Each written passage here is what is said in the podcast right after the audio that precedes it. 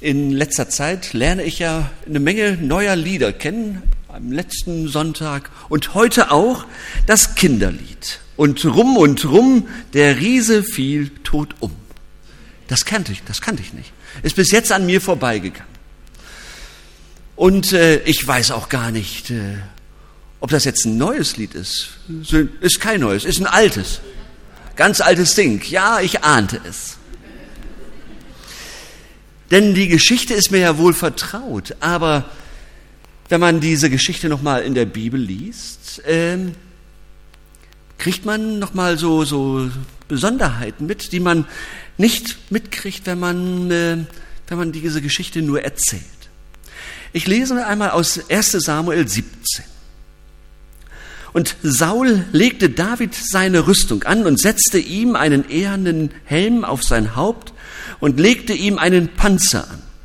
Und David gürtete Sauls Schwert über seine Rüstung und mühte sich vergeblich damit zu gehen, denn er hatte es noch nie versucht. Da sprach David zu Saul, ich kann so nicht gehen, denn ich bin's nicht gewohnt. Und er legte es ab und nahm seinen Stab in die Hand und wählte fünf glatte Steine aus dem Bach und tat sie in die Hirtentasche die ihm als Köcher diente, und nahm die Schleuder in die Hand und ging dem Philister entgegen. Der Philister aber kam immer näher an David heran, und sein Schildträger ging vor ihm her. Als nun der Philister aufsah und David anschaute, verachtete er ihn, denn er war noch jung und er war äh, bräunlich und schön. Und der Philister sprach zu David, bin ich denn ein Hund, dass du mit äh, Stecken zu mir kommst? Und der Philister fluchte dem David bei seinem Gott und sprach zu David, Komm her zu mir, ich will dein Fleisch den Vögeln unter dem Himmel geben und den Tieren auf dem Felde. David aber sprach zu dem Philister, Du kommst zu mir mit Schwert, Lanze und Spieß, ich aber komme zu dir im Namen des Herrn Zebaoth, des Gottes des Heeres Israels den du verhöhnt hast.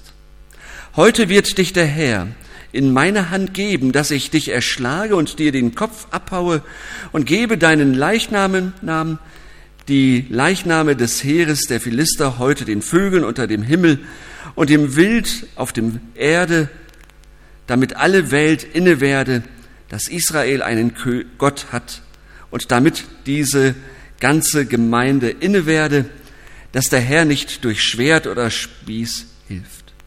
Denn der Krieg ist des Herrn und er wird euch in eure Hände geben. Als sich nun der Philister aufmachte und daherging und sich David nahte, lief David eilends von der Schlachtreihe dem Philister entgegen. David tat seine Hand in die Hirtentasche und nahm einen Stein heraus und schleuderte ihn und traf den Philister an die Stirn, dass der Stein in seine Stirn fuhr und er zur Erde fiel auf sein Angesicht. So überwand David den Philister mit Schleuder und Stein und traf und tötete ihn. David aber hatte kein Schwert in seiner Hand. Da lief er hin und trat zu dem Philister und nahm dessen Schwert und zog es aus der Scheide und tötete ihn vollends und hieb ihm den Kopf damit ab. Als aber die Philister sahen, dass ihr stärkster tot war, flohen sie. Das ist eine Geschichte, die viele von uns kennen. Aus der Jungschar, aus dem Kindergottesdienst. Ja, eine Geschichte, die. Ich bin immer mit der Kinderbibel zu meiner Mutter gegangen, immer dort aufgeschlagen, diese Geschichte, und habe gesagt, soll sie mir noch mal vorlesen. Denn da war eben äh, David abgebildet und da war vor allem Goliath abgebildet. Ein Auge fehlte und der Kopf lag neben ihm. Das war, das war die Geschichte, meine Mutter hat es mir nochmal bestätigt, das war die Geschichte, die ich immer vorgelesen haben wollte. Comics waren bei uns nicht so angesagt in unserer Familie. Aber wer will denn in einem christlichen Haushalt etwas dagegen sagen, wenn ich mit der Bibel komme? Ja? Ich muss sagen, nun hat sich mein Geschmack verändert. Ich habe andere Geschichten aus der Bibel viel mehr lieben gelernt. Und diese Geschichten haben alle mit Jesus zu tun, haben alle mit dem zu tun, der, der beschreibt und deutlich macht und das vorlebt, wie Gottes Liebe ist, wie ich neu werden kann, wie mir geholfen wird, dass meine Schuld am Kreuz ist und so weiter und so weiter. Das ist, äh, da hat sich also nicht nur mein Geschmack verändert, sondern mein Glaube und all das, was dazugehört. Und ich muss zugeben, da ist mir das Alte Testament dann aber auch ein bisschen weggerutscht. Das ist nicht so präsent bei mir. Je mehr ich aber darin lese, desto mehr entdecke ich mich selbst darin und mein Leben, entdecke die Erfolge und die Niederlagen, entdecke Menschen, die mit Gott gelebt haben und ich entdecke die kreative Liebe Gottes, wie er es immer wieder fertig bringt, seine Menschen anzusprechen. Und das finde ich stark. Und wie Gott es fertig bringt, Menschen aufzusuchen und ihnen immer wieder zu sagen, folge mir nach. Manchmal werde ich gefragt, was sollen denn Menschen lesen, die gerade angefangen haben äh, äh, mit dem Glauben, mit Gott oder sich interessieren? Und manche sagen, dann fang doch vorne in der Bibel an. Und zu Anfang geht es ja auch noch gut. Da ist dann die Schöpfungsgeschichte, dann Vertreibung aus dem Paradies, Noah, dann kommt der Turmbau zu Babel. Das ist doch gut. Dann von Abraham bis Mose lesen wir flott, liest sich das alles flott und spannend. Die ersten beiden Bücher der Bibel, das finde ich richtig schön. Aber dann kommt dritte Mose und da bleibt man hängen. Da geht es dann plötzlich um Opfer, da geht es um Riten, da geht es um Essen, um Gesetze und irgendwie langweilig. Höchst zwiespältig erle erlebe ich dieses Lesen des dritten Buch, Buches Mose. Und dann kommen, ja, jemand hat es gesagt, die Kriminalfälle der Heiligen Schrift. Ja, dann geht es um Eglon und Ehud. Und da möchte man, so wie im Fernsehen, eine Tafel aufstellen, für Leser unter 16 Jahren nicht geeignet. Ja? Also, man versteht diese Dinge und versteht sie doch nicht. Neben diesen schönen Geschichten von Abraham bis Mose plötzlich Merkwürdigkeiten übers Essen, viel Gewalt und eine seltsame Weise, mit Gott zu verkehren, durch das Schlachten und Opfern unschuldiger Tiere. Was sollen wir also mit diesem Teil der Bibel machen? Ist es nicht doch viel besser, nur beim Neuen Testament zu bleiben, wo es um Jesus und seine Gemeinde und seine Mission und seine Liebe zu den Menschen geht? Eine alte Frage. Und mir fällt auf, dass es sich äh, ja, gut verteilt.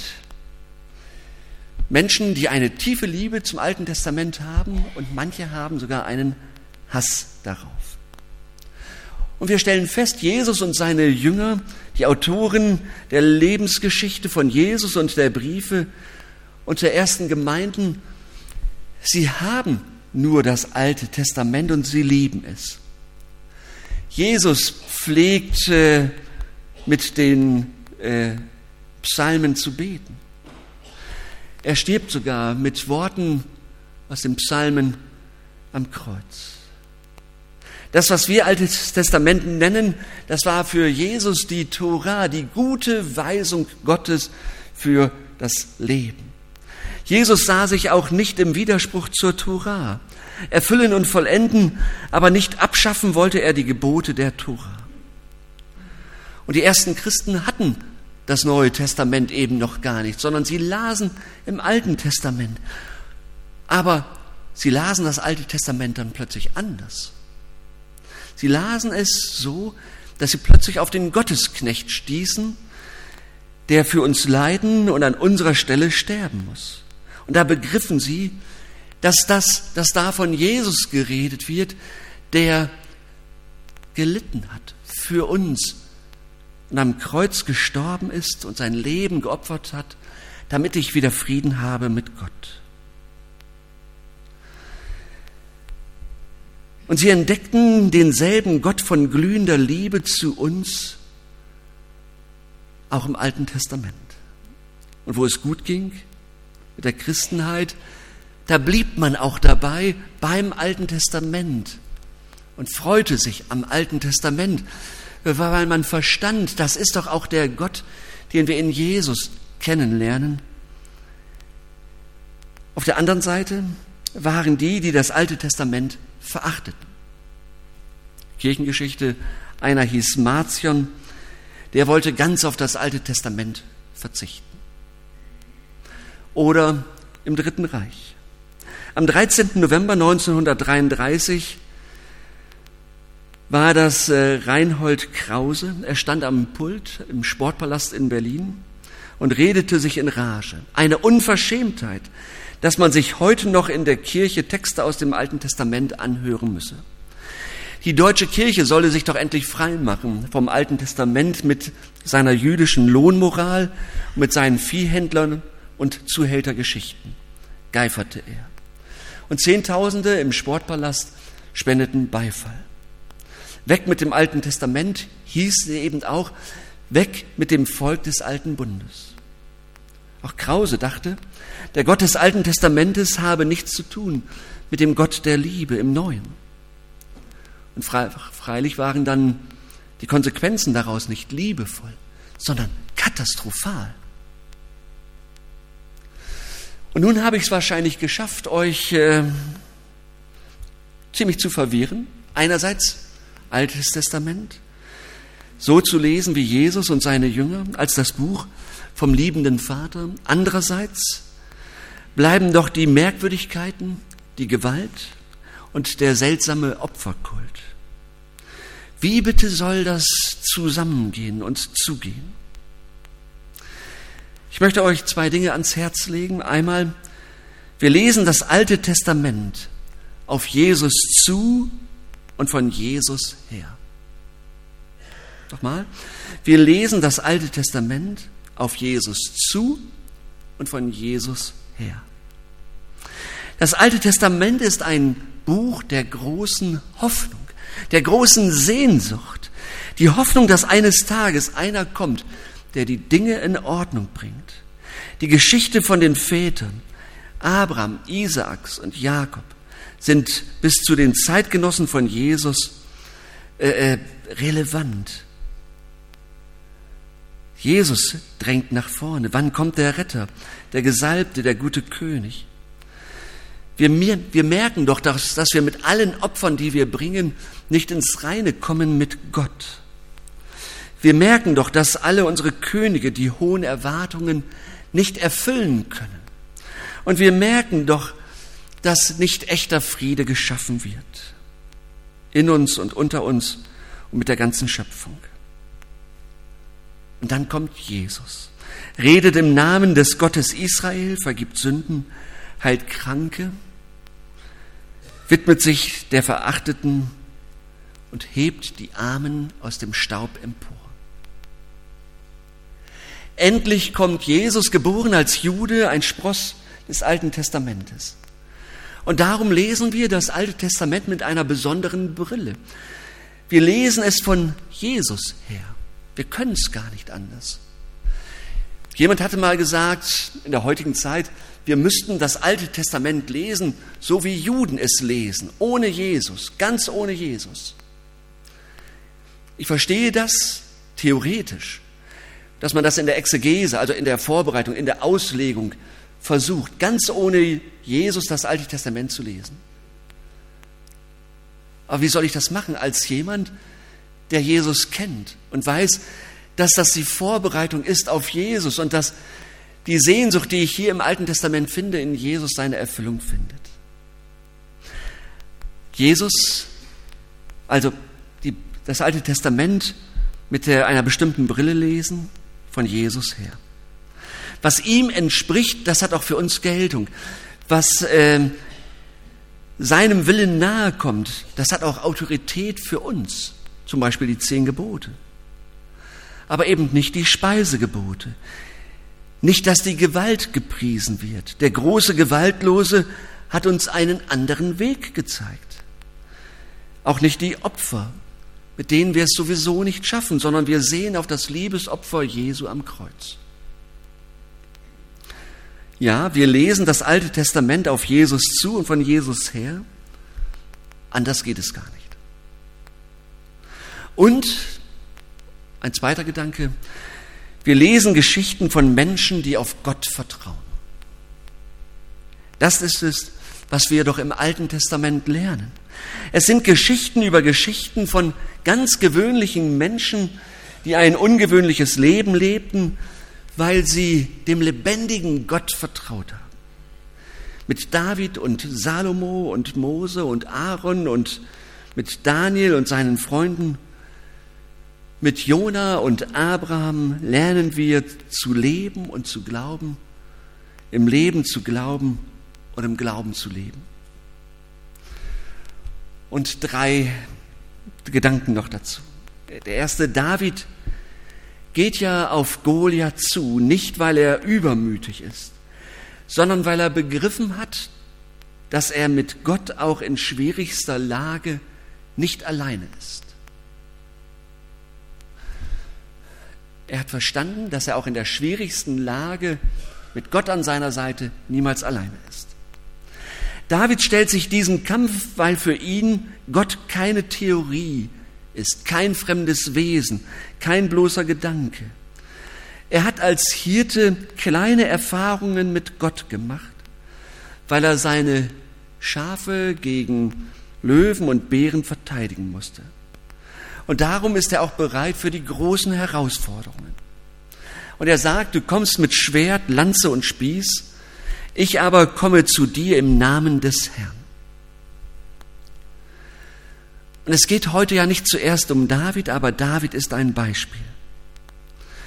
Das Alte Testament lässt ja Filme vor uns ablaufen, viele Filme von kleinen Leuten, die etwas Besonderes wurden, die ich sagen konnten und starke Sachen gemacht haben, weil sie mit Gott lebten.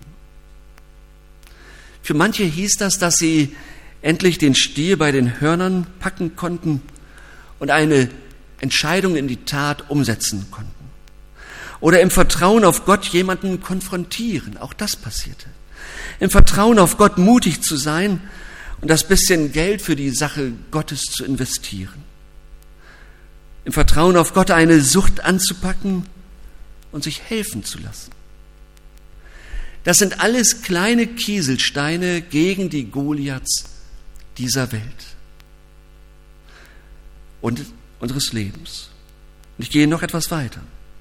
Schauen wir bei David genauer hin, dann sehen wir, dass er alles auf, dass er aufschrieb, was er gebetet hat. Eine gute Sache, das aufzuschreiben, was wir mit Gott erlebt haben, weil wir es sowieso vergessen.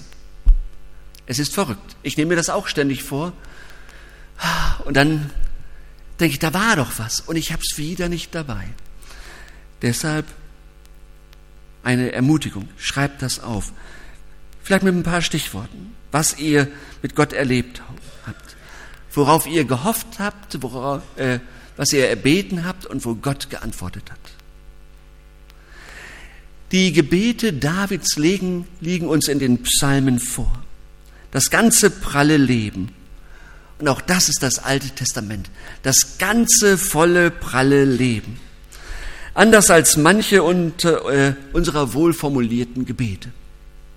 Ja, das ganze Leben, Frust und Sorge und Lob und Ärger und Trauer und Verzweiflung, Demütigung und Dankbarkeit, Zweifel, Rache, Durst, Buße und Freude und Hoffnung, alles ausgebreitet vor Gott. Das ganze Leben vor Gott ausgebreitet. Vielleicht kennt ihr das von euch, dass in den Gebeten manchmal sehr eingeschränkt ist. Da hat man so seine zwei, drei Dinge, die breitet man vor Gott aus. In den Psalmen, da sehen wir das ganze Leben ausgebreitet. Jemand sagte, wenn wir anfangen, die Psalmen zu beten, dann beten wir ehrlich, dann werden wir vielleicht überhaupt erst ehrlich mit all unseren Gefühlen. Wir verstecken sie dann nicht mehr, sondern wir können sie äußern. Wir können sie tatsächlich äußern und vor Gott, und Gott hinhalten. Menschen bitten Gott darum, uns zu leiten, zu heilen, zu korrigieren, zu beschenken. Dann sagt einer, ich lernte menschlicher zu beten, als ich anfing, die Psalmen zu lesen und zu meinen Gebeten zu machen. Das tat David auch. Und ein letztes, David war kein Musterknabe. Er hatte einiges auf dem Kerbholz. Er hatte Stunden, in denen er verzweifelt oder zweifelte und Gott nicht über den Weg traute. Er hatte seine eigene, ja, Monika Lewinsky. Hm. Und Davids Monika hieß eben Bathseba. Weil er sich nicht im Griff hatte, wurde er zum Lügner. Und weil er zum Lügner wurde, wurde er später zum Zerstörer einer Ehe und darüber zum Mörder. Und es gab viele andere dunkle Kapitel bei David. Auch das steht im Alten Testament. Auch das, Davids Kind mit Bathseba, stirbt. Und auch sonst stirbt so manches, weil David versagte. Wenn Gott mit solchen Menschen Geschichte schreibt, dann kann er auch mit dir und mir Geschichte schreiben. Das lernen wir ja im Alten Testament, wie es um uns steht und dass Sünde ausgesprochen und bei Gott abgeliefert werden muss, weil Schwamm drüber eben nicht funktioniert. Wer mit Schwamm drüber lebt, wird als Mensch immer kleiner. David wählt dann einen anderen Weg. Er stellt sich seinem Versagen, er stellt sich mit seinem Versagen vor Gott und er sagt, meine Sünde ist immer vor mir. An dir allein habe ich gesündigt, das muss er einsehen. Du, bereit, du behältst Recht, wenn du Recht richtest. Und dann keimt immer wieder auch die Hoffnung auf. Vielleicht kannst du mich reinwaschen, barmherzig mit mir alten Versager sein. Und er fleht, tu mir das nicht an, dass du mich von dir wegstößt. Ich kann mich nicht ändern, aber du kannst mir ein reines Herz geben. Und wir stellen fest, Menschen, wie sie zurückbleiben, wie sie hoffen, dass da etwas vergeben wird, dass Gott ihnen nahe kommt. Aber anders als David wissen wir, dass es dieses große Erbarmen wirklich gibt. Und dieses große Erbarmen hat den einen Namen Jesus Christus. Das ist das Erbarmen Gottes. Nachdem David sich schon so gesehnt hatte, können wir das deutlich sagen, das ist Jesus. Drei kleine Beispiele, wie uns Mut zuwächst, wie wir menschlich beten lernen und wie wir es lernen, uns nicht wegzuducken, sondern uns unserer Schuld zu stellen. Wir können uns nicht entschuldigen, aber wir können uns vergeben lassen. Das ist das Besondere. Deshalb mache ich Mut. Lest die Bibel, auch das Alte Testament, von Jesus her und auf Jesus zu. Denn hier begegnet euch der lebendige Gott, der Vater unseres Herrn Jesus Christus. Amen.